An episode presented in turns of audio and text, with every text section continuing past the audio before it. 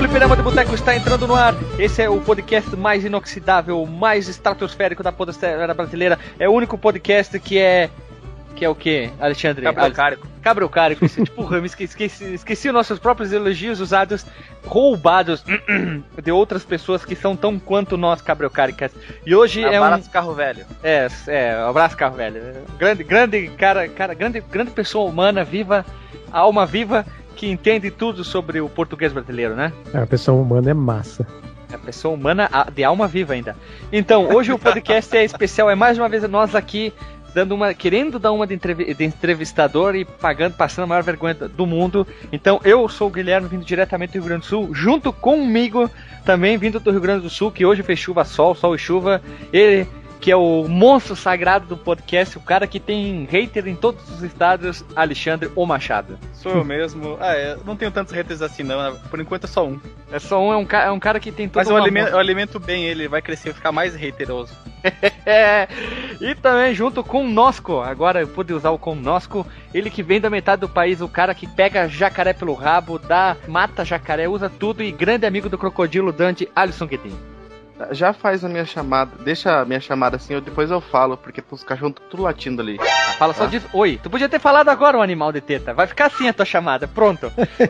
e para finalizar, o nosso entrevistado vindo diretamente do, da região mais, vamos usar a palavra, das Suja. favelas do mais Cerrado. turbulenta. É, talvez é o lugar que mais está sendo falado no, no atual momento presente do país, agora 2016 e também um pouco 2015, o cara que vai falar sobre o Alquimia, Felipe Ferreira Costa. O único que eu falei é o sobrenome completo, hein? Olha só, eu tô ficando especial, hein? E aí, galera, de boa? Tranquilo?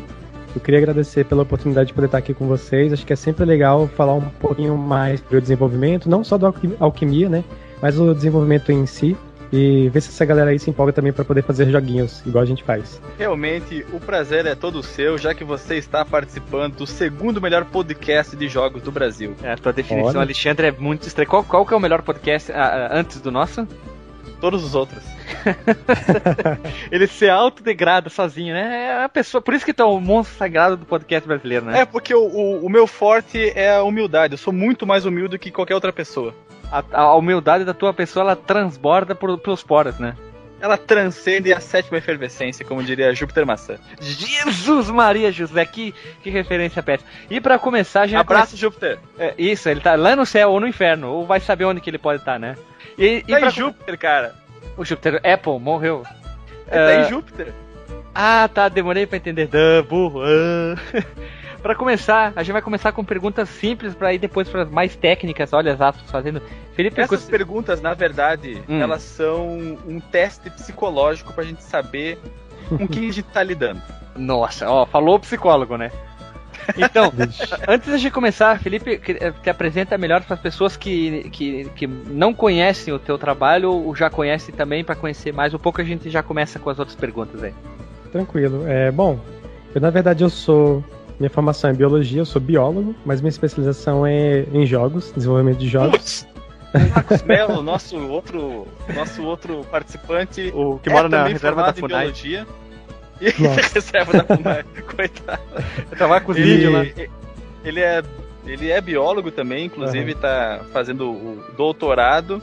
E seria uma conversa interessante, vocês poderiam falar de Olha muitas só. frutas, já que é o assunto mais debatido aqui são frutas do, do Amazonas, então vocês dariam uma boa conversa. E nomes dúbios, né? frutas e nomes dúbios. então, é, com jogos especificamente, eu trabalho já tem uns, uns seis anos, mais ou menos, assim. Uh, então, eu, hoje, hoje, na verdade, eu sou eu sou um dos sócios na Bad Minions, mas anterior à Bad Minions eu trabalhei durante três anos na Abbey Road Studios. E também sou coordenador do curso de jogos aqui em Brasília, um curso que da, da do IESB, que ele está tá formando bastante galerinha boa por aí. Inclusive, alguns já saíram daqui trabalham na Samsung, trabalham na Aquiles, está bem interessante, assim. A gente está tendo um feedback bem legal, assim. Olha só, ah. tu citou duas empresas, desculpa te interromper, Não, tranquilo. mas tu, tu citou duas empresas bastante importantes do mundo do, como o pessoal que, que gosta de dar uma parecida no inglês, de Game Devs no Brasil, né? Que é a Aquiles, que fez o Chase Horizon. Ao contrário. Chasing Horizon. Não, é o contrário. Horizon Chase. É, é, Horizon é, Chase. não, é aquele, é aquele uma de chique, né? Horizon Chase. E a Beholder que fez o Chrome Squad, né? Isso, isso. Na verdade, o que acontece? É, com relação a Behold, é, a, gente, a Bad Minions ela também fica na Indie House. Assim. A Indie House hoje compõe três empresas, que é a Behold Studios, a Bad Minions e o pessoal da Otis, que veio de Porto Alegre e tá aqui com a gente também. Então, basicamente fica essas três galera aqui. A gente alguns também moram aqui na casa, sabe? Então a gente divide o espaço e é bem interessante, assim. Vai, como é que é conviver com o pessoal de Porto? Ah, é super tranquilo, galera é muito gente boa. A gente só tem que, só, só, só pra acompanhar na barriga é um pouco difícil, porque é a galera que come, velho. É que é frio aqui, né, cara? A gente precisa. É que agora no verão a gente come bastante pra ganhar bastante banha, gordura pro inverno, dar uma invernada, né? É uma Então, assim, de moda, né? É, só, só, só concluindo, assim, na verdade a Bad Minions ela tem, tem pouco tempo, ela tem uns 3 anos de vida. Anterior ao Alquimia, que é o que a gente está desenvolvendo agora, a gente desenvolveu dois jogos mobile, que foi o, o Atahel e o Octocolors. Mas foram jogos que não fez sucesso algum, mas foram jogos que lançou praticamente a empresa no mercado de jogos e que a gente viu que era, era possível fazer jogos, sabe? Jogos de forma comercial. Assim. Então a gente vendo que o mercado estava bem saturado com relação a jogos de mo mobile mesmo, a gente pegou e pensou, cara, vamos para uma outra vertente, assim, a gente quer fazer jogos mais bem elaborados, sabe? E a gente acabou saltando para o, o PC e consoles e foi daí que nasceu a Alquimia. Uma pergunta muito uh, básica. Vocês não chegaram a pensar em fazer um MOBA, já que eu odeio MOBA? Cara, eu não gosto de MOBA nem fudendo. É porque é MOBA. colocar um pi aí, né? Não, não, que nada. Aqui não tem. Aqui, acho que é um dos poucos podcasts que a gente faz questão, questão falar palavrão. Apesar do Alexandre que ele é um cara mais contido, ele fala palavrão em, em- diferentes, em outros termos, só ele conhece. Brincadeira. Porque o tal do MOBA, toda empresa tá fazendo MOBA, né? Por isso que eu fiz essa brincadeira. Que, é, porque eu queria dizer como é que surgiu a ideia Uhum. do Alquimia, como é que ele veio, pra depois. Eu quero fazer umas outras perguntas. aí. Não, não, não. Primeiro nosso teste psicológico. Ah, porque quer fazer o teste psicológico? É, manda Tem que fazer o teste psicológico antes Tá. para os nossos ouvintes se, se localizarem também em relação à personalidade da pessoa, né? Então chama. dependendo de como for o teste, eles já param de escutar o, o cast aqui, né? A primeira, a primeira pergunta é uma que o, o, o Alexandre e o Alisson já colocaram aqui. Ela vai ficar tipo, toda, todo mundo que a gente for fazer entrevista vai estar essa maldita dessa pergunta. Alisson, tu que é o fã, faz a pergunta, por favor. Felipe, Charmander, Squirtle ou Bulbasauro? A Charmander, com certeza. Parabéns. Não, o detalhe é Bulbasaur. A segunda pergunta foi feita pelo colega Alexandre. Eu dar umas ideias de pergunta. Ele, ele fez essa. Olha, não, não, não. Eu, eu não queria ler, mas eu vou ler. Porque é- é um nível de baixaria essa pergunta que já se. Olha, Nossa. eu não sei de onde ele tirou, mas combina, já que tu tem a formação biólogo. Já trabalhou em fruteira ou em um açougue? Não. Cara, eu não sei de onde que esse pessoal tinha essa pergunta. Eu sou o cara mais sério, porque a próxima pergunta também é, é- é minha, meio Na que verdade, minha. eu não entendi a pergunta, não, mas de boa, mas não. Eu não sei, é, é a cabeça do Alexandre funciona assim do nada. Eu disse, ah, dá uma ideia de pergunta. Ele, ah, pergunta se ele já trabalha numa açougue, numa, fruta, numa fruteira. Pronto, só isso. Não, não tem nexo. Ah, mas a próxima tem nexo. Tu é time Sonic ou time Mario? Mario, certeza. Putz. Então já responda, seria a próxima pergunta. Sega ou Nintendo? Nintendo. Putz, que pariu. Só eu sou o único, único time Na verdade, o- o- os nossos jogos eles são bem baseados na Nintendo. Assim, os primeiros jogos, os de mobile, a gente utilizava muito, muitas referências da Nintendo, assim, tanto na parte gráfica como áudio. Nós conhecemos o nosso compositor, que é o Yuri, foi justamente porque quando ele foi trabalhar com a gente no, no Octocolors, a gente deu uma, uma, uma referência pra ele do, do Mario, do Mario 64, que era aquela música da água lá, que eu acho ela lindíssima. E por sinal, ele fez uma composição muito boa, assim, pro Octocolor. A gente falou, cara, casou certinho com o que a gente quer. E a partir daí ele ficou com a gente, sabe? Mas praticamente veio referência da Nintendo mesmo. Uh, tu disse que o Octocolors ele não fez sucesso, mas eu tô vendo aqui na, no- na loja do Google, Uhum. ele tem muitas, muitas, uh, muitas mesmo, cinco estrelas. E a Sério? média, a média dele é, é 4,2. Se eu falar pra você que tem ano que eu nem olho isso aí. Olha, tu tá perdendo, perdendo o tá perdendo o reconhecimento da galera, hein? É, ele tá com a média de 4 4.2. Tem comentário no idioma anglo-parlante, inglês, ali como o Alexandre gosta de falar. E, e tem a última atualização é de 2014. Dá pra ver é. que realmente é, esse jogo foi lançado há um tempo atrás, porque ele requer um Android 2.2 para rodar. Ou superior. Não, Aqui... ele, ele, a gente lançou ele foi no, no início de 2014, eu acho. Caramba, vocês queriam pegar. 2014. Não, acho, é, acho que foi queriam isso pegar todos os Androids do mundo, né? é, ele, a número de instalações varia. Ele não. É, para usuários, no caso nós, a não ser vocês que devem ter um Analytics próprio que o mostra, aqui mostra entre mil e cinco mil downloads pro andrógeno. E pro Google Play aí já não. No, pro, desculpa, pro iOS aí ele já não, não mostra. Hein? Então, a questão de eu falar que ele não foi um certo sucesso foi justamente porque ele é um jogo gratuito, né? Ele é free, você vai lá, baixa e pronto. E a gente começou a. Na verdade, a gente fez alguns testes, assim. O primeiro jogo que foi o What Hell, a gente colocou ele pago durante um tempo. E a gente tentou testar sobre como é que ia ter a saída, né? E aí depois a gente deixou ele gratuito. E aí já no Octocolor a gente falou, cara, vamos tentar, vamos já lançar ele gratuito, vamos ver como é que vai funcionar se a gente colocar para vender algumas coisas lá dentro, sabe? Então, na verdade, a gente acabou usando os dois projetos para fazer alguns testes mesmo, para enxergar, tipo, olhar assim e falar, olha, tem essa empresa aqui, Bad Minis, eles estão começando a fazer jogos, vamos dar uma olhada, sabe? É mais ou menos para isso que a gente serviram os dois projetos, assim. E como é que tu saiu da biologia e foi pro mundo dos jogos? Tu queria ter feito biologia? Era um sonho dos teus pais? Era um sonho teu? Era foi um foi um erro do tu sem querer marcou biologia no vestibular e queria ter marcado odontologia, alguma coisa assim? Na verdade, o sonho mesmo eu tinha de ser veterinário. Mas como na, na, na UNB aqui em Brasília não tinha o curso na época, eu acabei indo fazer biologia. E aí a biologia é o único. Na verdade, biologia é o único ponto que. O único lugar que tinha era a Universidade Católica daqui de Brasília. E aí eu acabei fazendo a biologia lá. Mas me apaixonei pelo curso, assim. Cheguei a trabalhar com biologia, cheguei a trabalhar em laboratório, mas acho que, sei lá, o sonho, a paixão falou mais, mais forte, daí eu comecei atrás do que eu gosto mesmo de fazer, sabe? Você era daqueles que desenho, ficava assim. jogando videogame até da madrugada e ia Nossa. pro colégio com mulheres? Demais, eu tive tudo que era videogame. É, Game Gear, Atari. Era ricão, hein? Era ricão. abastado, abastado, hein? Isso é, é parente político, hein? Não, mas eu jogava bastante. Mas meu vício maior mesmo sempre foi Ragnarok. Ragnarok eu passei seis anos. E como é que tu saiu do desse mundo de jogador pro mundo de criador de jogo? É, eu, deixa eu completar essa a pergunta do Alexandre faz assim, quando tu era tempo de piar, que a gente fala muito aqui no Rio Grande do Sul, tu mexia com aqueles RPG Maker, essas coisas, que te deu essa vontade que quando tu teve uma oportunidade de alguma coisa assim, ah, eu não, vou ter um amigo meu chamando para trabalhar com jogos, ou uhum. vamos, vou fazer jogo, chega de olhar planta e vou fazer jogo, que é uma coisa que eu gosto.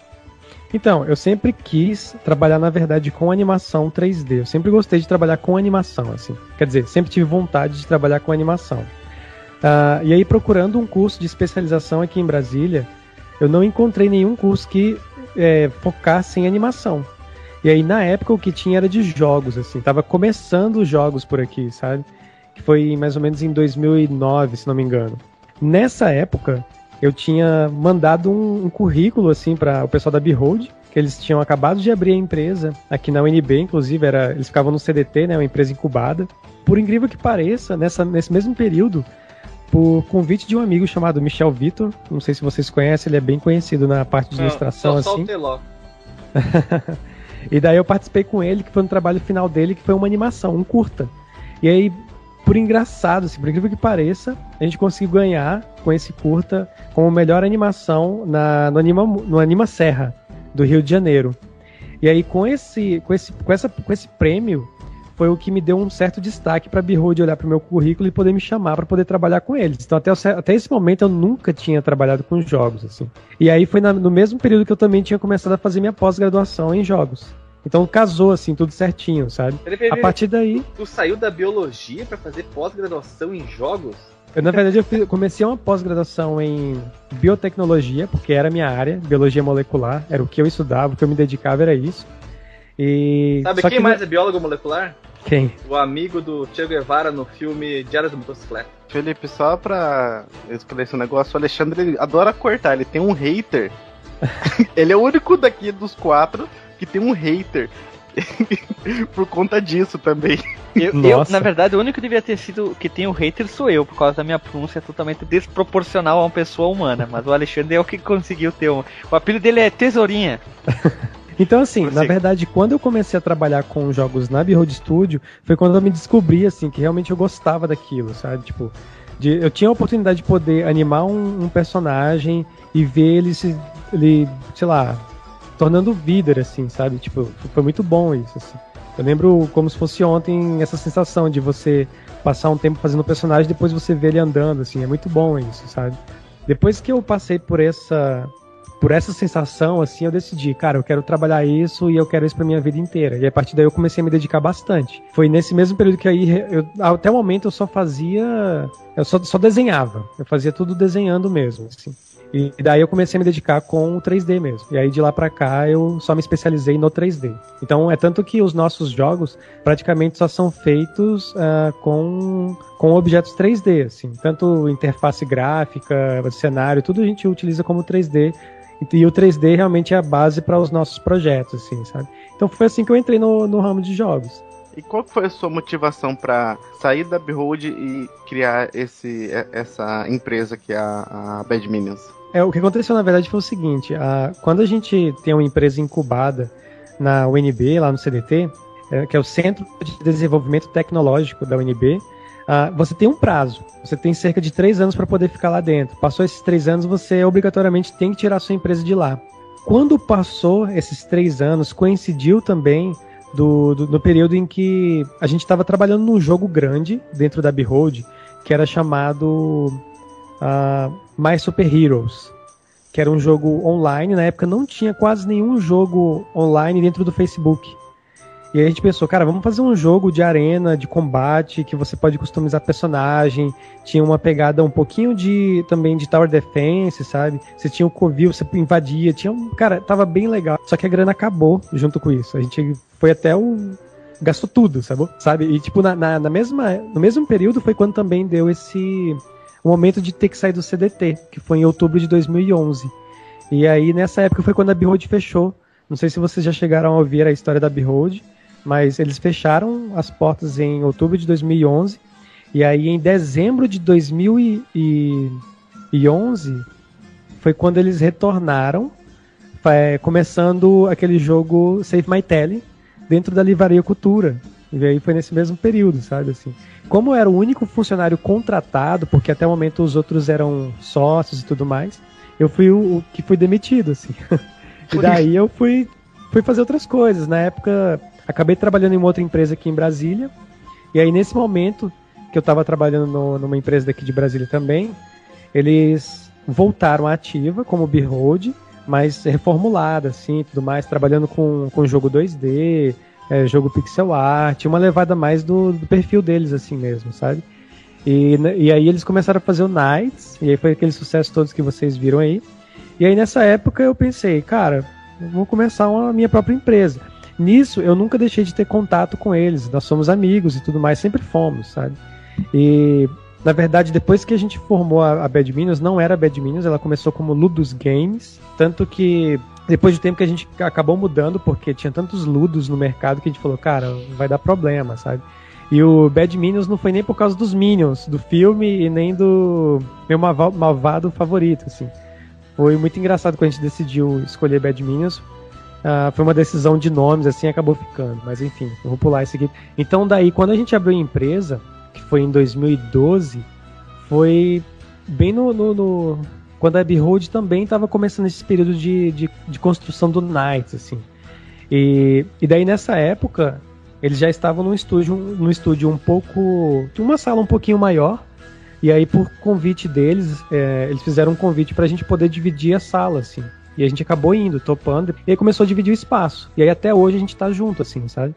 Então praticamente as empresas elas ficam juntas, ficam no mesmo local ah, porque a gente sempre manteve amizade, sempre teve essa. A gente compartilha, na verdade, dos mesmos objetivos. Assim, gente, os nossos pensamentos como empresa e objetivos são bem são parecidos, sabe? São bem idênticos, assim. Que é fazer jogos que a gente gosta de jogar, que são jogos que a gente gosta de poder passar algum sentimento a mais. Aqui ninguém tem o interesse de poder ficar milionário, sabe? Se por acaso a gente ficar vai ser por consequência do que a gente faça, assim, tipo, e se for um produto de qualidade, melhor ainda, sabe? Então, o nosso interesse é fazer um produto de qualidade. Aí você vai convidar pro churrasco, né? Pode deixar. Vamos falar agora um pouco do, do Alquimia. Eu vi o, o, o vídeo de apresentação dele no, no Steam. Ele tá no Greenlight do Steam, não tá? Isso, tá no Greenlight. É.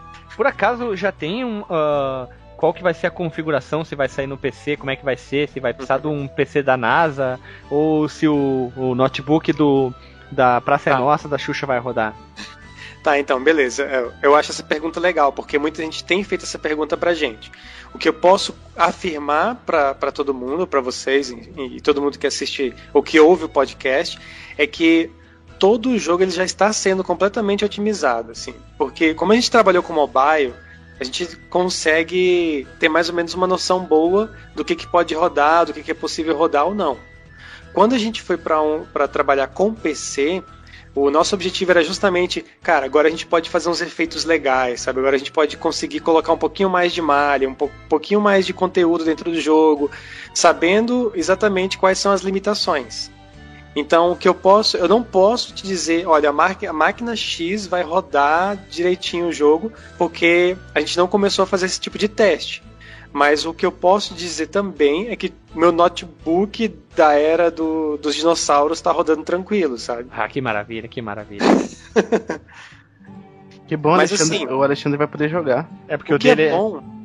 Vai, o que foi bom da, da, da, da experiência que a gente teve com o mobile foi justamente essa em poder trabalhar agora com um jogo, um jogo um pouquinho mais robusto ajuda bastante a gente já saber onde a gente. Os limites, sabe? Tipo, ah, aqui eu posso ter uma quantidade de X de draw calls, ah, que não posso ter uma quantidade de X de, de, de, textura, ou tá renderizando muito ou não. Então essas coisas a gente já tem um pouquinho de noção, assim, que ajuda bastante. Duas perguntas. O jogo é brasileiro. Ele vai sair uhum. em português? Vai ter uma versão em português? Vai ter outro idioma que chegaram a pensar por causa da, do retorno de outros países? E se eu esqueci outra pergunta, depois se eu lembrar eu faço a pergunta. Acho que eu lembro, na verdade você perguntou qual era a plataforma que a gente ia lançar também. Ah, então, referente aos idiomas, a princípio vai ser o inglês e português. Opa. Ah, se a gente vê que o, o jogo ele vai vai acaba tendo uma se ele ocorrer de ter uma demanda legal, aí vale a pena da gente portabilizar para outros idiomas. Então até o momento confirmado é inglês e português, isso é certeza. Uma diquinha, ah, hein? Russo. O que a gente está percebendo, exato, o que a gente está vendo, que está tendo um acesso muito grande de russos. Ah, no nosso próprio site. Eu acho que isso aí pode ser máfia, abre o olho, hein? Sequestro de órgãos. No próprio site da, da Bad Minas a gente consegue visualizar o acesso, assim. E, cara, tá, tá, tá bem sinistro, assim, a quantidade de russos que estão acessando o site. Tá em torno de 700 a 600 até o momento, sabe? É bastante gente considerado com o que a gente tinha, que, que era nenhum. Entendeu? Mas será que eles não têm um inglês bom lá para suficiente para jogar inglês? Mas é que é um mimo, Talvez né, cara? Sim. coloca na, no idioma nativo da pessoa, tu, isso causa um sentimento de diferença, né? De empatia muito grande, porque isso. A pessoa percebe que o estúdio realmente se importa com as pessoas que querem jogar ele. A gente se importa com isso. A gente se importa, mas a gente precisa também saber se vai valer a pena o tempo que vai, vai ser necessário para poder fazer essa, essa, essa tradução. Porque leva um tempo, sabe? É, leva um tempo e leva dinheiro, né? Porque ninguém é. vai querer traduzir um jogo com centenas de linhas de diálogo ou simplesmente traduzir o, os elementos da tela por pouca grana, ainda mais num, num, idioma que não é tão requisitado, né? Que é o que a gente não tem. Porque até o momento a gente fez o. A gente tá montando o jogo e tá fazendo o jogo por conta própria, assim. A gente tá tirando dinheiro do bolso, sabe? Tipo, no meu caso mesmo, meu ganha-pão é dar aula. Eu coordeno um curso de jogos aqui na, em Brasília e ao mesmo tempo eu leciono em algumas disciplinas e é o meu ganha-pão. Então, eu trabalho pela manhã, à tarde e à noite eu fico investindo no, no projeto, na Bad Minions. O Batelli, que é o nosso programador, e o Gilvan, que é o nosso outro artista. E tanto a. a tipo, a Poliana, vou dizer, a minha, a minha namorada, que é a Poliana, que hoje está cuidando da parte de, das relações, né? Relações públicas, marketing, essas coisas. Uh, praticamente a gente tira dinheiro do nosso bolso para poder estar tá pagando ela. A gente paga o trabalho dela. Até mesmo porque a gente não quer que ninguém fique no estúdio eh, que não seja sócio trabalhando de graça, sabe? A gente sabe que isso é ruim. E a gente não quer nada, não quer isso para ninguém. Então, hoje, praticamente quem não, quem não recebe são os sócios, que são que é eu, o, o Batelli, o Gilvan e o Pedro. Eu, Gilvan e Pedro são os três artistas. O Batalha é o único programador do projeto. É, mas a artista, sabe, tá acostumada a comer pouco, a, a, a, no Brasil sim, né? barato, né? No Brasil então, sim. tranquilo, cara. Eu, eu tenho, é, o Gilvan, o Gilvan ele só investe no 24 horas do tempo dele no projeto. O Batelli também. E hoje o Batelli, na verdade, ele tá fazendo um freela com o Pixel Ripped. Ele trabalha, ele é programador do Pixel Ripped. Não sei se vocês já viram falar, aquele jogo é, de realidade virtual. Não, infelizmente não. Link no Porsche, link no Porsche. Eu, eu, sei qual era a minha outra pergunta que eu esqueci. Assim, ó. O nosso, o, o hater do Alexandre, agora é uma pergunta até séria. Ele, um outro blog, uh, Alisson, qual era o nome? Los Ticos. Ele Los fez Chicos. um, é, ele fez um, vou contar toda a história para entender melhor. Ele fez um post indicando 10 podcasts que ele achava legal, o cara do, do blog lá. E de videogame uhum. ele indicou a gente. Ah, a gente ficou super feliz. Não se sabe como, isso é um mistério da natureza. É.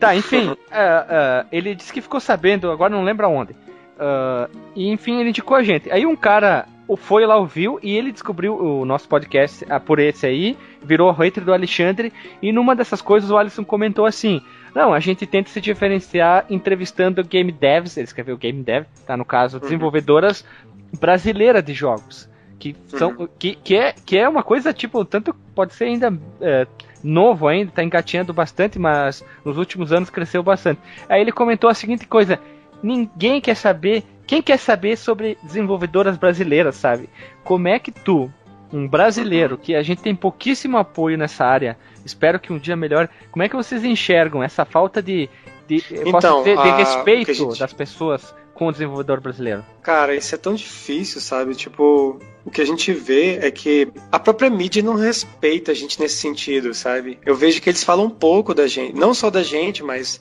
dos desenvolvedores brasileiros. Quando eles comentam de alguém ou citam alguém, é porque o cara ganhou um prêmio lá fora, sabe? Ou o cara já tá bombando lá fora. Então é bem complicado isso, assim. A gente, na verdade, acaba lutando. A gente fica lutando, na verdade, para aparecer lá fora, para com o pensamento de que, beleza, a galera agora vai começar a falar da gente aqui dentro, sabe? Que merda. Ah, eu, eu acho que o preconceito acaba sendo da gente mesmo. Eu, eu já vi alguns de, próprios alguns desenvolvedores mesmo falando: ah, brasileiro não sabe fazer jogo, não, não vou não vou trabalhar com brasileiro porque não sabe fazer jogo, sabe? Não é bem isso. É exatamente sabe? o contrário do que eu vi nos comentários ali no Greenlight, falando que hum. o, o Alquimia tem uma pegada de, de, estúdio brasileiro. O que tu acha que seja uma pegada de estúdio brasileiro? É um esmero maior? Porque a equipe é feita com menos pessoas, então uhum. eles tentam destacar o jogo uh, com uh, aplicando mais esforços em cima dele? Ou é alguma característica uh, que é difícil de mensurar mesmo? Cara, eu acho que quando eles dizem isso, Uh, o meu sentimento é de que, tipo, o que eles devem perceber é esses caras estão fazendo essa parada com muita garra, porque, pelo amor de Deus, é muito foda, velho. Vou ser bem sincero contigo, é muito foda fazer um jogo assim. É muita coisa para você trabalhar, sabe? É muito detalhe para você poder colocar, implementar. E só faz esse tipo de coisa quem não tá recebendo salário, quem não tem nenhum apoio, que não tem porra nenhuma, desculpa assim o, o palavreado, tem que ter muita vontade, velho, sacou? Porque é bem difícil. Olha, eu vou ser bem sincero contigo, quando eu vi o, o vídeo do, do Alquimia, eu achei inacreditavelmente bom. O, o, o ah, menu, a, a, a, forma como o menu é mostrado na tela, aqueles uhum. círculos concêntricos, concêntricos, aquilo lá. É, você vê que bonito, círculos concêntricos. Eu achei uma sacada inacreditável aquilo. Eu não sei se é, se é usado em algum outro jogo desse estilo, uhum. se você se inspirar em algum outro jogo, mas eu achei aquilo fantástico. E a ideia também da, de você usar frascos diferentes para armazenar a poção e assim ter um, um resultado da magia diferente também eu achei uma sacada fantástica. Que eu vou te dizer é que tipo, a gente não chegou nesse resultado da noite pro dia, sabe? A gente, na verdade, essa tá sendo a quarta interface, se não me engano. Então a gente primeiro tentou uma 2D, depois a gente foi para 3D, porque a gente sempre trabalhou com 3D. As nossas interfaces dos jogos anteriores também eram 3D, mas nesse Document a gente tentou fazer um 2D porque a, gente, a nossa ideia era fazer um jogo completamente animado, sabe? Que tivesse interface animada, tivesse um foguinho animado, tudo bem meio desenho mesmo, sabe? Desenho animado, assim. E aí quando a gente tentou o 2D não funcionou. Aí a gente fez um 3D, beleza, encaixou o 3D. Aí a gente fez um livro que ele abria, você as páginas giram, inclusive tá no jogo hoje. É porque no vídeo não apareceu, mas em alguns outros vídeos do nosso no nosso canal lá no YouTube, vocês vão poder ver isso aí. Tem um livro, a gente criou ele todo em 3D. Você tem toda a textura é projetada dentro de um mapeamento que é feito automaticamente, sabe, em tempo real. E aí você tem a impressão de que a interface está dentro do livro. Uh, isso aí são as peripécias aí que o nosso programador faz, que é o Batelli, e ele planeja essas coisas. Mas basicamente o que a gente faz é sentar. Às vezes a gente gasta uma semana inteira discutindo para poder chegar nesses resultados. Uh, sobre esse, essa interface nova agora, a gente chegou nela porque a gente tem um evento aqui em Brasília chamado Bring, que é criação da, do, do Saulo Camarote, da Behold Studios, que é o criador da Behold Studios, né, o fundador da Behold Studios. Ele criou esse evento no intuito dos, das desenvolvedoras de Brasília poder apresentar os projetos e colher feedbacks do público tanto de, de, outros desenvolvedores como do público aberto, assim, né? Nessas, em uma dessas apresentações que a gente colocou o jogo lá à mostra, uh, muita gente comentou: ah, é muito demorado, tem que apertar Start, selecionar lá dentro do livro e tal. E aí a gente começou a pensar, cara, a gente vai precisar criar uma interface com uma seleção mais rápida de poções. E daí o Batelli rachou o crânio para poder chegar nesse resultado, assim. Ele praticamente ficou, acho que um mês ou for, acho que foi, foi isso mesmo, um mês, quatro semanas, trabalhando somente nesse menu para que ele fosse dinâmico. Quando ele chegou com o resultado, a gente ficou de cara também, assim, a gente elogiou pra caramba, assim. Tanto que quando a gente apresentou no último Bring, que foi em novembro, para ser mais exato, acho que foi em novembro, a gente teve um feedback muito positivo referente a esse tipo de, de seleção de, de, poções, sabe? Porque ficou rápido, ficou dinâmico e você ainda, e você ainda tem, a, tem a, a noção de que parece que você está realmente misturando. Quando a gente começou a criar a ideia da alquimia, a gente colocou, especificou o seguinte: olha, a alquimia não pode fugir de você da ideia, da ideia de você misturar coisas. Se a gente conseguir passar toda essa sensação dentro do jogo, eu acho que o papel do jogo está sendo bem feito, sabe? Porque a ideia do jogo é justamente você ter essa sensação de mixing, de misturar as poções, dela poder interagir com as coisas e tudo meio que você utilizar essa, essas habilidades das poções uh, de forma mais fluida, sabe? Então, se isso está funcionando de forma fluida, está fazendo o papel que a gente deseja assim para o jogo. Cara, não, aquele menu ali, velho, é, é algo sens sensacional, sabe? Tu tá acostumado em jogos de RPG, uhum. hack slash, que é assim, um retângulo, lista os itens, abas, abas, abas, informações e já eras. Tu tá acostumado uhum. com isso aí. Aí tu vê um jogo, que as pessoas falam que brasileiro não sabe fazer jogo. Aí tu vê com um menu foda pra caralho. Não, pa parabéns pra você. Ah, que massa.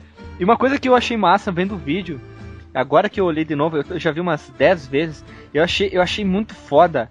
Não sei que, que, que se é um, um, um chefe, o que, que é, mas o tamanho do chefe, eu acho, eu gosto de, de jogos ah, onde o chefe é, sabe, o teu personagem, uhum. tu vê que o teu personagem é quase como uma formiga comparado com os outros. É, Isso então, tem muito no, no WoW, que eu achava legal. Uhum. Só pra falar um pouquinho, antes de falar sobre isso, só voltar um pouco, tipo, Alquimia, no início do projeto, ele era um jogo gigantesco, gigantesco, assim. Tanto que a gente tem ideia para fazer uns 5, se a gente quiser. Tipo, cinco alquimias. Caralho. Porque a gente tem a história, cara, eu falar pra vocês que a história tá muito legal. Tá muito legal mesmo. E não é porque eu tô. que a gente tá desenvolvendo porque eu tô falando isso. É porque tá bem legal mesmo, sabe? Tem uma trama bem, bem interessante, assim. Então, o primeiro, a primeira ideia do jogo ele ia ser bem Zelda. Se o pessoal puder olhar aí depois no YouTube, vocês vão ver que a gente tem um primeiro. Um primeiro teste que é o personagem andando e aí você troca de base, sabe? Exatamente o Zelda 64. É o Zelda 64 aí. Uh, ele tinha pose, ele marcava o alvo. Só que aí o que a gente começou a pensar? Nós somos quatro pessoas desenvolvendo um jogo grande. A gente não vai dar conta. Então, assim, todo o conselho que, que a gente recebeu, os feedbacks que a gente recebeu é que a melhor proposta que a gente poderia oferecer seria um top view, porque você limita mais o, o a visão do player. Se você limita a visão, a gente consegue trabalhar algumas coisas mais e fazer com que o jogo se torne mais bem feito sabe? Porque a gente consegue trabalhar melhor isso. Não tem que você não fica enxergando o horizonte, então você não tem que ficar se preocupando com coisas lá no fundo que o jogador teria que observar e a gente conseguiria trabalhar em outras coisas melhor, sabe? Tanto que em dois meses a gente reformulou o jogo completamente. Quando a gente apresentou no primeiro Bring, era um jogo. No segundo, no Bring 2, quando a gente apresentou, já era o Top View, um jogo completamente diferente, assim. O pessoal o... até meio que se assustou com isso. Esse pré-alpha test, eu não sei se é impressão minha, mas parece que ele tá mais. Uh, tem cores bem mais terrosas. Olha, eu vi essa expressão, achei o máximo. Isso, bem é mais isso mesmo. Ele tá bem mais escuro. E esse outro agora, a, a, o último trailer, ele tá mais colorido. Até a movimentação do personagem tá, tá muito diferente. As magias que ele tá Sim. usando. Claro que tem 2007 de outubro de 2014 também, né? Mas a evolução dá pra ver bastante. E aqui ele usa uma espada também como arma. Esse Isso. pensamento foi usar só magia ou, ou, ele vai ter outro tipo de armas também? Ah, então, a gente, tá, a gente tentou. A gente repensou em todo o projeto no intuito de diminuir ao máximo o escopo. Então, a princípio, ele tem somente uma espada. Ela é uma espada especial, é uma uhum. espada para alquimistas. Por que isso? Porque a sua poção, a poção que você cria, você pode usar ela de três maneiras. Ou você joga ela, que você lança como uma bomba, ou você pode tomar ela e aí você ganha status referente à poção. Só que esses status podem ser positivos ou negativos, depende de como você cria a tua poção, sabe? E ou você pode embebedar a sua espada com a poção. Então você tem essas três possibilidades. Além dessas três possibilidades, você tem a possibilidade de poder misturar, fazer a mistura e adquirir habilidades diferentes, porque você mudou essa, essa mistura. E ao mesmo tempo que o frasco também muda a função da poção.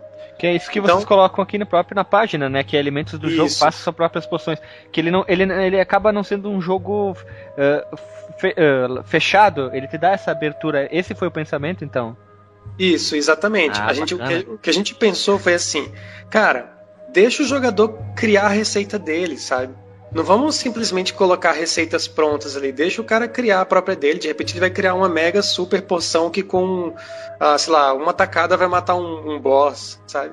E aí fica a critério do, do, do, próprio jogador raciocinar qual vai ser a melhor a mistura que ele vai fazer, ou a melhor fórmula para ele enfrentar aquele inimigo. Por isso é que a gente afirma, e na verdade a gente é, frisa muito referente a isso, é de que o alquimia ele não é um diabo Tipo, uhum. alquimia ele não é um hack and slash. Ele não é tipo horda de monstros que vão aparecer e você vai ficar matando, sabe? Não é isso. Não ele, é nossa proposta. Por acaso, assim, é, tem alguns momentos que dá uma, a câmera fica lenta, né? Ele uhum. lembra assim, ó, mas assim um pouquinho, talvez o Dra Dragon Age Inquisi Inquisi Inc Sim. Inqui Inquisition. Isso, Inquisitions. É, isso, obrigado. Por, eu esqueci como é que era o nome do jogo. É por acaso tem alguma inspiração, talvez, do Dragon Age? Hum, não bem Dragon Age. Eu vou te dizer que, que existem vários jogos que a gente acaba tirando um pouco da referência. Assim. Uhum. O ciclo mesmo que você viu da interface, querendo ou não, a gente até pegou um pouquinho do The Witcher ali, sabe? O Batalha é muito fã de The Witcher, uh, de Mass Effect. Eu já sou muito fã de Zelda, gosto muito de Uncharted. O Gilvan gosta muito de do Halo, sabe? Gosta muito de World of Warcraft, como eu também gosto. Uh, o Pedro gosta muito de Tomb Raider. Então, algumas, alguns pontos a gente acaba pegando de um jogo a outro porque são coisas que a gente gosta. Só que não é que a gente copia, são referências. Ah, não, sim, só lógico, que, né? Só que também não é assim, tipo, ah, vou fazer esse círculo porque é idêntico ao The Witcher. Não, não é com esse pensamento. É tipo assim, cara, a gente precisa pensar num sistema que fique rápido e prático. Bom, se for um círculo que ele vai de repente crescendo, de forma, vindo de forma crescente, o menu ele vai girando na borda, a gente já consegue fazer isso. É mais nesse pensamento. Querendo ou não, inconscientemente você pega alguma coisinha ou outra de algum jogo ali. Até mesmo porque não dá para inovar em tudo. É impossível você inovar em tudo, sabe? Até porque se você inovar demais, o pessoal não gosta. Você tem que pegar alguma coisa ou outra de, de, de um jogo, assim. Eu e o Alexandre, a gente tem um canal do YouTube uh, que a gente foca só em jogatina para jogos velhos. A gente gosta muito de jogos antigos mesmo, que esse é o nosso foco. E eu dificil, dificilmente tenho vontade de jogar jogo novo. Não, não querendo puxar o saco, mas, pô, cara, mas, só um trailer tão curtinho já deu uma vontade absurda de jogar o jogo, sabe? Ele ah, quebra ah, um pouco. Eu achei. É, eu, eu, me apego muito à, à, cor do jogo, vejo como é que é. Às vezes eu gosto de jogo escuro, tipo o Diablo 3 eu gostei daquela paleta de cores. O Torchlight, que é muito parecido, eu gosto daquela paleta de cores. Mas esse aqui eu não sei o que aconteceu, cara. Bah, eu achei muito sensacional o jogo ali. E então. Você deve, você deve disponibilizar até as, as artes conceituais dos personagens, tudo isso aí que tem muito jogo que passa na Greenlight que faz isso também, cria um pacote com as artes conceituais e um monte de coisa extras para as pessoas comprarem. É, então, o que tem uma coisa que eu gosto muito da, da Naughty Dog, que é o do Uncharted, né? Que se você entra no site deles, eles disponibilizam muito conteúdo para você ir lá e observar como eles fizeram, sabe? Tipo, como eles fizeram mocap, como eles fizeram um efeito X, como eles rigaram o personagem. Muita coisa do que eu aprendo no 3D é observando esses esses making-offs. Então, muita coisa que eu aplico em jogos é de making-off que eu assisto, sabe? E aí eu, eu vejo, às vezes, uma tela aberta ali do Maya, e aí eu vejo uh, uma lista, às vezes uma foto, eu olho assim e falo, ah, que massa, é assim que o cara faz, sabe? Era aí eu pego o testo e aí funciona a parada e eu falei, ah, pronto, é assim que faz. É, até ia perguntar agora qual software que tu ia usar, mas acho que tu já respondeu, né? É, não, aqui a gente trabalha com Maya e ZBrush, Photoshop e Unity para desenvolver. Em Unity? É, ah, que massa. É, é, o jogo ele é feito em Unity. E aí eu só responde... perguntar exatamente agora qual que era a engine que vocês usavam. Pô, já é, respondeu tudo. a gente só trabalha com Unity aqui. Aí assim, Falando um pouquinho da paleta, eu tenho uma tendência de ir para uma paleta meio amarronzada mesmo, sabe? É, um, é um, um, defeito meu. Tanto que se você for ver no primeiro vídeo, ah, como a parte, como eu acabo fazendo a parte da direção também da arte, com, tanto com o Gilvan e o Pedro, que a gente vai, vai tentando alinhar até para não, não, não haver uma incoerência no visual do jogo, eu acabo pegando um pouquinho da arte de um do outro, a gente vai tentando ajustar e, e vai melhor, melhorando com relação a isso. Mas você, como você citou nos primeiros vídeos, o jogo ele era bem amarronzado, assim, né? Por que isso? Porque até aquele momento a gente não tinha trabalhado referente a efeitos de post-processing, vamos assim dizer. Então não tinha um, um, um filtro de câmera, sabe? Não tinha uma correção de cor. Uh, muito ainda meio jogado. Até mesmo porque a gente estava fazendo testes, né? Não era uma coisa bem específica, tipo, vai ser essa paleta de cor. Não. A gente estava fazendo, e aí foi jogando, foi aplicando, e aí chegou no momento agora que a gente falou: beleza, vamos dar uma trabalhada na paleta de cor, vamos jogar um filtro, regular e ver mais ou menos o visual que a gente realmente quer. E foi o que deu o resultado agora, que é realmente o jogo que a gente quer apresentar. Então, assim, o jogo ele é hoje o que é, mas na verdade já são dois anos de projeto que a gente está refinando e refinando e refinando. As animações mesmo, ah, no início, elas, elas foram feitas por mim. E eu sou um péssimo animador. Sou muito ruim como animador. Os primeiros vídeos são animações minhas, sabe? E, e aí quando entrou o Pedro na equipe, o Pedro ele é um ótimo animador. É um ótimo modelador, texturizador e animador, assim. Então, quando o Pedro entrou na equipe, a gente falou: beleza, a gente tem um cara que é bom nisso, vamos começar a, faz, a reformular algumas coisas para melhorar o jogo. Então o Pedro refez todas as animações, sabe? Aí deu um upgrade massa assim pro jogo. Como o Gilvan refez muita parte do, dos assets também para poder melhorar. Então muita coisa que está aplicada no jogo de agora nesse vídeo atual, a gente refez, refez mais de duas, três, quatro vezes sabe? Por isso que é trabalhoso. A gente nunca pode considerar o que foi jogado ali de primeira como algo final. A gente sempre vai ter que voltar, vai ter que refinar e melhorar e melhorar e melhorar. Os efeitos aí, praticamente hoje eu sou responsável pelo environment, os cenários e os efeitos. Então tudo que vocês estão vendo de cenário aí, efeitos, sou eu que tenho feito, sabe? Então, cenário, a gente gasta praticamente dois meses para fazer, sabe? Dois, dois meses e meio. Não é uma coisa de uma hora para outra, sabe? Porque a gente faz blocagem, aí a gente testa iluminação, aí depois a gente joga a textura, vê como é que tá ficando, testa o efeito. Ah, o efeito tá estourando demais aqui com essa iluminação, não funciona, abaixa um pouco, joga o filtro X, filtro Y.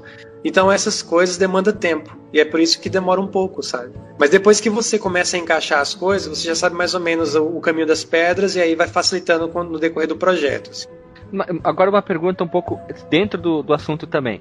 Eu abri um nu, a nuvem, aquele site brasileiro de venda de jogos, tá? Hum. E apareceu aqui a lenda do herói lá dos irmãos Castro lá, que eles têm todo aquele, eles têm um alcance grande e resolveram lançar o jogo. Se tu pudesse indicar um jogo brasileiro que tá no mesmo nível que vocês. Os caras estão quase estão tirando dinheiro do bolso, tempo, investindo uhum. bastante. Que tu sabe, pode ser até 2D, 3D, enfim, pode ser de uhum. outro estado ou não. Que tu acha que, que merecia atenção que o povo brasileiro não tá dando atenção. Você disse que não, não tá na mídia ainda, né? É, não tipo, aparece. O, o Guilherme parece um político falando povo brasileiro. É, é porque assim, se, é verdade, se, né? Se, eu for falar de qualidade, eu não, não tem como não citar a Behold Studios, assim. Uhum. O pessoal rala bastante, a gente vê a relação deles aqui, eles têm uma qualidade muito boa pro 2D, né? Uhum. Ah, agora, tem uma galera daqui de Brasília que, cara, eu sou fã desses caras. E eles fizeram, eles passaram no Greenlight recentemente, fizeram um Kickstarter, infelizmente não vingou o Kickstarter deles, mas o, eles têm um, um, projeto muito, muito bom e a qualidade do trabalho deles visualmente falando é sinistro, que é o pessoal da Balance Inc. Eles estão fazendo um jogo agora que é o seguinte: você controla, você tem um robô gigante, meio Gundam, assim, só que você tem quatro integrantes que controlam esse robô gigante, sabe? Só que cada integrante, são, são quatro controles, quatro players, cada integrante controla um membro do robô. Então, um controla só o braço, o outro controla o braço esquerdo, um direito, uma perna direita outra perna esquerda, sabe? E aí você tem uma cidade, ela começa a ser devastada por um monstro que aparece na cidade e você tem que enfrentar esse monstro. Só que são quatro pessoas controlando quatro membros diferentes, sabe? É muito engraçado, assim. E eles têm uma qualidade de trabalho muito boa. Infelizmente, eles não têm aparecido tanto na mídia, como eu acho que deveria aparecer. Mas eles ralam tanto quanto também a gente, sabe? Tem outro que eu também posso citar também daqui de Brasília, que é o Simperson. Uh, ele está fazendo um, um, jogo chamado Insanidade. Ele fez Insanidade 1, foi bem repercutiu bastante aí com o pessoal do YouTubers e tudo mais. E ele está fazendo agora o Insanidade 2. E cara, ele faz o jogo todo sozinho tanto arte como programação, ele faz tudo. E o jogo é muito bem feito, sabe? É sanidade? Insanidade. Ah, insanidade. Eu acho que teve um monte de youtuber que jogou essa, esse, esse jogo. Aqui. Isso. Ah, aqui apareceu, ó. Eu digitei insanidade. Pá, já apareceu um monte de, jogo, de gente jogando insanidade. E uma, uma outra dúvida. Que outra coisa tu acha que poderia fazer com que o profissional desenvolvedor de jogo brasileiro pudesse ter uma condição melhor? O que, que teria que mudar? É, que tu acha que precisa, tipo, para ontem? Não, não só dos jogadores brasileiros dar mais valor, mas por outros meios, até, uh, sei lá, uh, ter mais, ter mais uh, acesso, conteúdo, faculdades que tem pouquíssimos. Aqui no Sul, se não me engano, são duas só que tem faculdades que fazem, que disponibilizam um curso disso. Uhum. Ó, eu acho que para isso é, se resolver de vez, eu acho que a gente precisa ter um órgão que cuida, que fica responsável por toda, por toda, todo o profissional desenvolvedor de jogos. É tipo assim, ah, eu tenho um representante no governo que é para, lá, para cinema, sabe? Eu tenho um cara que representa, representa e, e um órgão que ele cria direitos, cria todos os, os parâmetros para desenvolver, para ser um, um profissional. Eu acho que de jogos ainda falta. Quando isso começar a acontecer, que eu acho que já está acontecendo, a gente já vê alguns movimentos assim, sabe? Eu acho que começa a ficar realmente uma profissão mais robusta. Tipo, não é uma galera fazendo joguinhos, sabe? É uma galera fazendo, fazendo uma, tendo, trabalhando em uma profissão de jogos. Então, você deixa de ser algo como o pessoal vê, um passatempo, e se torna algo mais profissional, sabe? Eu acho que é mais um, um órgão uh, regulador, assim, tanto de leis, é, como da parte da, da profissão mesmo, né? um piso salarial, acho que tudo isso faz parte, sabe? Acho que tudo isso ajudaria bastante. Incentivo do nosso belíssimo governo, né? Então, eu tenho, eu sou um pouco meio que pé atrás com relação aos incentivos, porque assim, incentivo a gente tem bastante, mas eu vou falar no caso da Bad Minions. Uh, a gente poderia fazer uma ir atrás de, de, um, de um edital do governo. A mas aí quando você não propriamente a Lei Rouanet, propriamente dita, assim, mas sei lá, tem edital que o nego coloca aí e fala, ah, vamos fazer um jogo XXX. Só que eles colocam todos os parâmetros de como deve ser o jogo, a gente não tem tanta liberdade assim. Então, no caso da nossa proposta como empresa, a gente quer fazer jogo de entretenimento. A gente não quer fazer um jogo educacional, a gente não quer fazer um jogo de treinamento, a gente não quer fazer um jogo simulador. Entendeu? A gente quer fazer um jogo que, que seja divertido. No nosso caso, a gente não tem um edital de que, que alguém coloque faça um jogo que você queira fazer. Não tem, sabe? É tipo, faça um jogo sobre empreendedorismo, faça um jogo sobre um sistema educacional, faça um jogo. Se fosse uma coisa mais livre, seria mais fácil. Mas ao mesmo tempo a gente também entende que é algo do governo, sabe? Então eles vão sempre pender para algo que seja mais para para o público poder utilizar de uma forma mais cultural, assim, vamos assim dizer, né? Cara, o jogo tá, tá massa, cara. Só posso dizer que o jogo tá massa. Se o nosso canal é. tiver vivo até aquele. até o lançamento do jogo, com certeza a gente vai jogar. Ah, que massa. A gente tá, a gente tá tentando fazer com que seja apresentado um, um jogo. um jogo bem feito, assim, sabe? E que a gente pelo menos tente de alguma forma a fazer com que o, o preconceito acabe um pouquinho de, de do, do, pessoal achar que a brasileira não sabe fazer jogo, ou só sabe fazer jogo ruim, ou o jogo não, não tem qualidade. Sabe? Pelo menos no 3D a gente quer tentar de alguma forma fazer com que o pessoal olhe o projeto e fale: putz, cara, esse jogo aqui realmente é massa, sabe? E não só na parte visual, mas eu quero dizer também em conteúdo, em história. Os nossos jogos, a gente não quer fazer um jogo só. A gente não quer fazer um jogo para ganhar rios de dinheiro, foi como eu falei no início, né? A gente quer fazer um jogo que o cara termine de jogar e ele olha assim e fala, e pensa, sabe?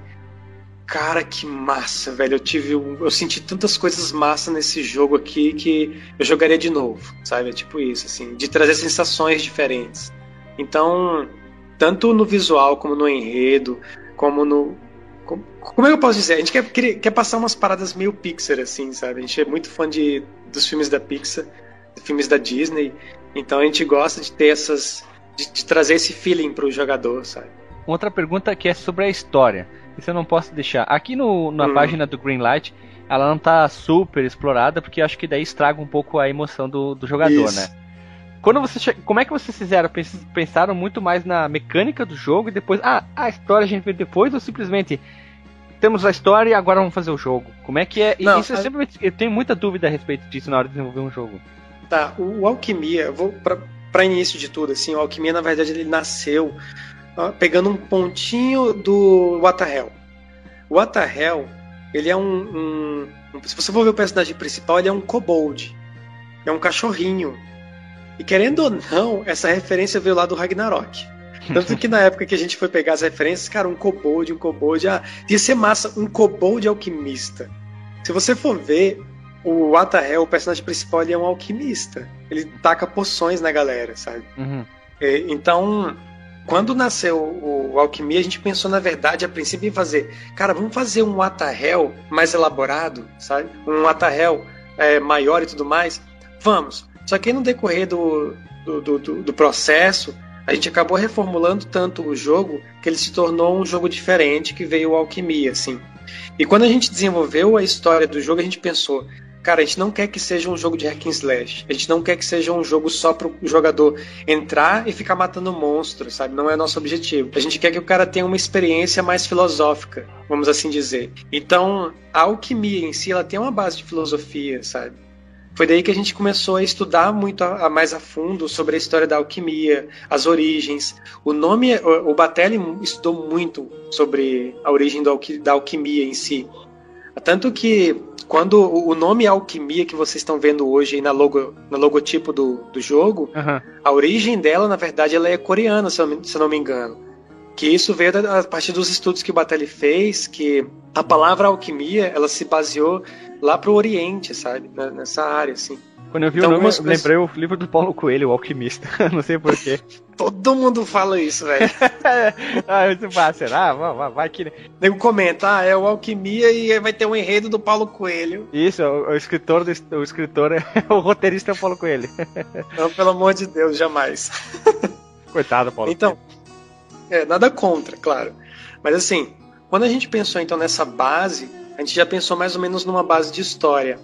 Só que o jogo ele foi se tornando tão mais robusto que essa história ela foi se modificando.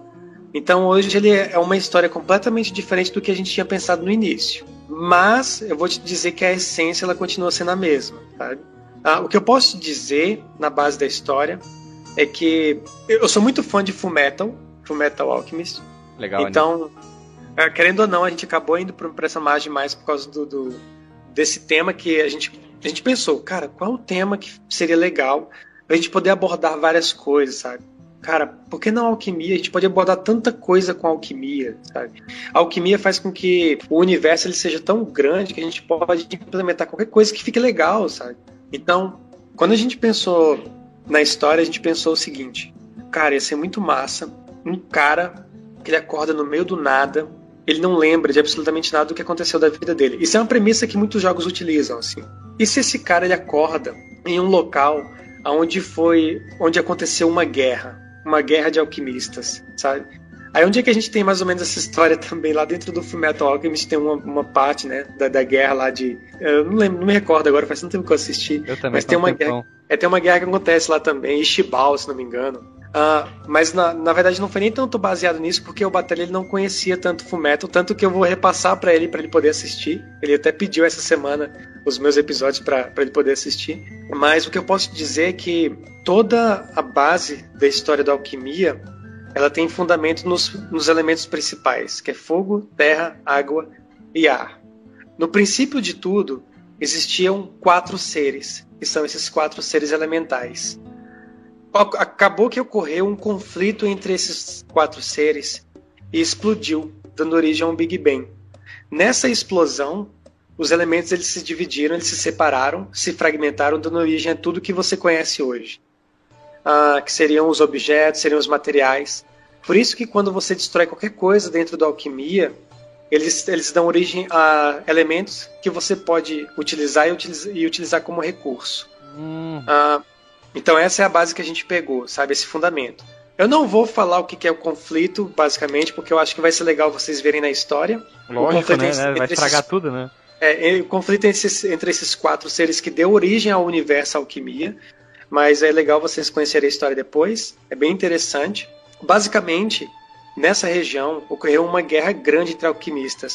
O que eu posso dizer é que existiam várias escolas de alquimistas, assim tinha um alquimista que só se, se dedicava a, a plantas, a pesquisa em plantas. Então era um cara que todos eles buscavam um senso comum que era a vida eterna. Assim. Eles queriam sobreviver por mais tempo. Então uns conseguiam através da herbivor, herbivor, me corrige aí. Herbi, Alguém me complementa. Herbi, putz, eu também sou, tô, tô péssimo. É, é, isso aí mesmo, a botânica, vamos assim dizer. Isso. Vou falar biologicamente falando. A botânica. Então você tinha alquimistas que se dedicavam à botânica, que eles criavam elementos através das plantas para dar longevidade. Tinham outros que usavam genética, tinham outros que faziam quimeras, que misturavam humanos com outros monstros. Tinham outras escolas de alquimistas que faziam, que utilizavam de, sei lá, de poções, sabe? E assim, e assim por diante. São várias escolas, assim, que a gente tentou implementar lá dentro e que todos eles tentaram chegar no senso comum. Até que chega num certo momento em que um consegue desenvolver um ponto crucial que todos eles almejam, sabe? Uhum. E aí uhum. gera essa guerra, gera todo o conflito. Pô, tá, me deixando, aí... tá me deixando irritado, sabe? No sentido de querer conhecer mais a história, sabe? Puta que pariu. Que, né, fazia muito tempo que eu não sentia essa vontade, sabe? Porque eu, eu não tenho a geração nova do, dos consoles. Uhum. Eu nem senti muita vontade. Mas as gerações passadas eu tenho fora tudo, né? E eu, eu não sentia vontade muito de jogar muita coisa, sabe? Ah, uma coisa aqui, uma é. coisa ali. Mas agora eu fiquei bastante entregado por, causa da é. história que tu tá contando. Tu tá contando bastante a história, né? É, o que eu vou te dizer é que ela, a, o ambiente ele, ele envolve um pouco de tudo isso, sabe? E aí no decorrer da exploração, a, a história vai sendo contada. Por exemplo, a, você explorando, você vai poder encontrar livros e nesses livros vai conter um pouquinho da história, sabe? Uhum. E aí isso é que entra na exploração do jogo, assim, de você aprender um pouco sobre o universo alquimia. Isso eu, vou, eu confesso para você que a minha citação, ou, ou, quando a gente, na verdade assim, quando a gente senta para poder conversar sobre, debater alguma coisa que vai ser implementada no jogo, cada um acaba dando um ponto de vista e a gente senta e tenta fazer de uma forma com que tudo entre, no, entre numa coerência só e que para que todos realmente se sintam parte do projeto, sabe? Isso, acho que isso é importante para a equipe, de que o projeto ele seja desenvolvido por todos, sabe? Então, eu vou te dizer que não existe só um game designer. Eu vou te dizer que muita coisa passa é desenvolvido pelo Batelli, que é o nosso o gerente, praticamente gerente de projetos e tudo mais, mas que acaba sendo um pouquinho do, de um, um pouquinho de outro tudo mais. E uma coisa que eu posso citar é que eu achava muito legal e muito interessante em Final Fantasy VII, quando você explorava os locais e você encontrava aqueles contos sabe? Quando você lia uma, chegava numa estante e aí você ia lá e conseguia ler um livro e contava uma historinha de alguém ou de um fulano que acontecia isso, se apaixonou por cicrano. Isso eu acho legal na isso, exploração. É isso que eu ia te comentar agora, que isso tem muito no Resident Evil, tu pode achar os documentos e saber isso. muito mais da história, mas tu não precisa ler. Isso, é, exatamente. Que tem aquele fã maluco, tipo, eu vou pegar exemplo o Chrono Trigger. É meu RPG favorito. Eu gosto Nossa, de saber muita coisa do Chrono Trigger, sabe? Mas tem gente que gostou de só jogar o jogo e até o final acabou. Então é isso que eu ia te pedir, se ia ter arquivos, saber mais histórias sobre personagens. Sim, vai ter sim. É, isso, isso eu acho legal quando as pessoas sabem. Uh, as empresas eu, eu, focam nisso. O que eu posso dizer também é que a ambientação vai te possibilitar a você chegar em centros de pesquisas de alquimistas sinistros e você poder chegar a que ponto veio o conhecimento daquele cara, sabe? E em onde você pode utilizar esse conhecimento que ele teve dentro do, das suas possibilidades de experiência dentro do jogo, assim. Então isso é bastante interessante. Uh, as histórias mesmo e contos e todo o universo que a gente quer explorar dentro do jogo é justamente essa, de você poder explorar, eu vou pegar um pergaminho, eu vou poder ler, vou poder conhecer um pouco do que aconteceu naquele ambiente, sabe? E não só isso. Além disso, você pode conhecer, por exemplo, um certo alquimista que vivia naquela área, que fazia aquelas certas pesquisas e você pode usufruir daquilo em determinado momento, sabe? Uhum. Então, além de você utilizar como pesquisa também, você acaba conhecendo um pouco da história do lugar, da, do próprio autor, vamos assim dizer, e do próprio universo, sabe? É tipo o que o Tolkien fez com a, a a história da, da, da Terra-média, né? Lançou um monte de apêndices para quem quer saber mais. É, exatamente isso, assim, oh, que a gente quer. Porque a gente não quer simplesmente jogar a história pro cara, sabe? É tipo assim, se ele quiser só jogar o jogo só por jogar, beleza, mas se ele quiser conhecer um pouquinho mais, se ele investigar, ele vai encontrar coisa. É basicamente isso. Foi o que eu tinha dito no início. O nosso jogo ele não é um hack and slash. Ele é um jogo em que você precisa explorar se você quer conhecer mais sobre ele, sabe?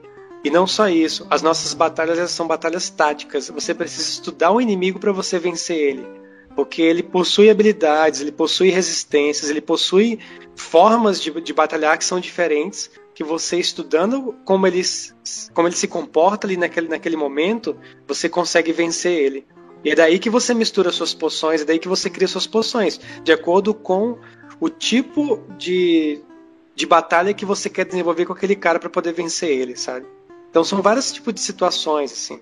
o que eu posso dizer para vocês com absoluta certeza é que a gente está tentando fazer de tudo com que seja um projeto muito legal, sabe? E que não seja só em mecânica, que não seja só em história, que não seja só em visual, mas no contexto geral, que ele seja até mesmo que possa se tornar uma referência, sabe? De projeto bacana, assim. Então, é, vamos chegar à finaleira, então, aqui, vamos encerrar, depois dessa é, entrevista gigante, interminável. Todos os links estarão no Porsche, uh, YouTube, Facebook, todos os contatos, com certeza da, da, Steam também vão estar no Porsche aqui na descrição. Felipe, uh, faz a tua consideração final ali.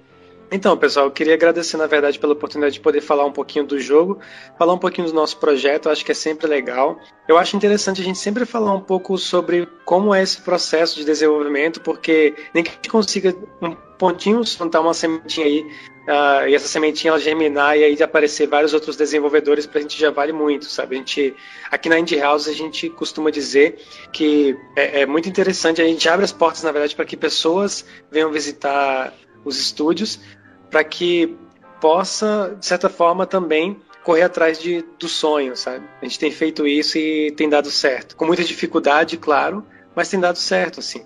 E vale a pena, posso dizer isso para vocês. Então, se todo mundo tem sonho de poder desenvolver, de poder fazer um projeto uh, que não seja alquimia em si, mas que, que seja um, um jogo que, que você acredita nele, ou num projeto que você acredite, uh, siga em frente, eu acho que vale a pena. No mais, a gente está à disposição para para qualquer pessoa que queira bater um papo com a gente. A gente está no Facebook, a gente está no, no, Twitter, onde a gente tiver e tiver esse contato, essa disponibilidade, eu posso dizer para vocês que nossas portas também estão abertas para ouvir qualquer pessoa, tiver dúvida, é, quiser entrar no mercado, quiser alguma certa orientação, a gente está aqui para isso. Mas é isso, pessoal. Obrigado por tudo aí, obrigado pela, pela porta que vocês no, no, nos deram, né? Eu posso dizer nós, porque eu venho representando a empresa, de poder falar um pouco mais da, da gente, assim. E que a gente tenha outros aí mais pra frente. Com certeza algum youtuber, esses que tem muito. que tem um, um, uma área de. Não, eles atingem muitas pessoas por minuto no Brasil. Com certeza um deles vai olhar e com certeza ele vai jogar e aí as pessoas vão pirar e vão ver que o jogo é realmente bom. Com certeza outros, outras pessoas que falam de jogos vão fazer resenhas positivas, não tem por que não fazer, né? E com certeza vai dar tudo certo. E a gente volta aqui pro lançamento ou depois do lançamento para falar como é que tá. E com também, certeza. quando tu quiser participar, fica aberto aí para falar sobre. Que a gente sempre tem umas pautas malucas ali. Que nem a gente lançou, saiu hoje. Que é o, o cast passado, que é sobre. Não conhecia. Como é que é o nome, Alisson? Eu esqueci? Nasceu no arcade. Não, não nasceu no arcade. no arcade. É, isso aí. Beleza, galera. Valeu e brigadão por tudo aí. Beleza, falou pessoal. Não se esqueça de comentar, clicar em todos os links no Porsche abaixo e até semana que vem.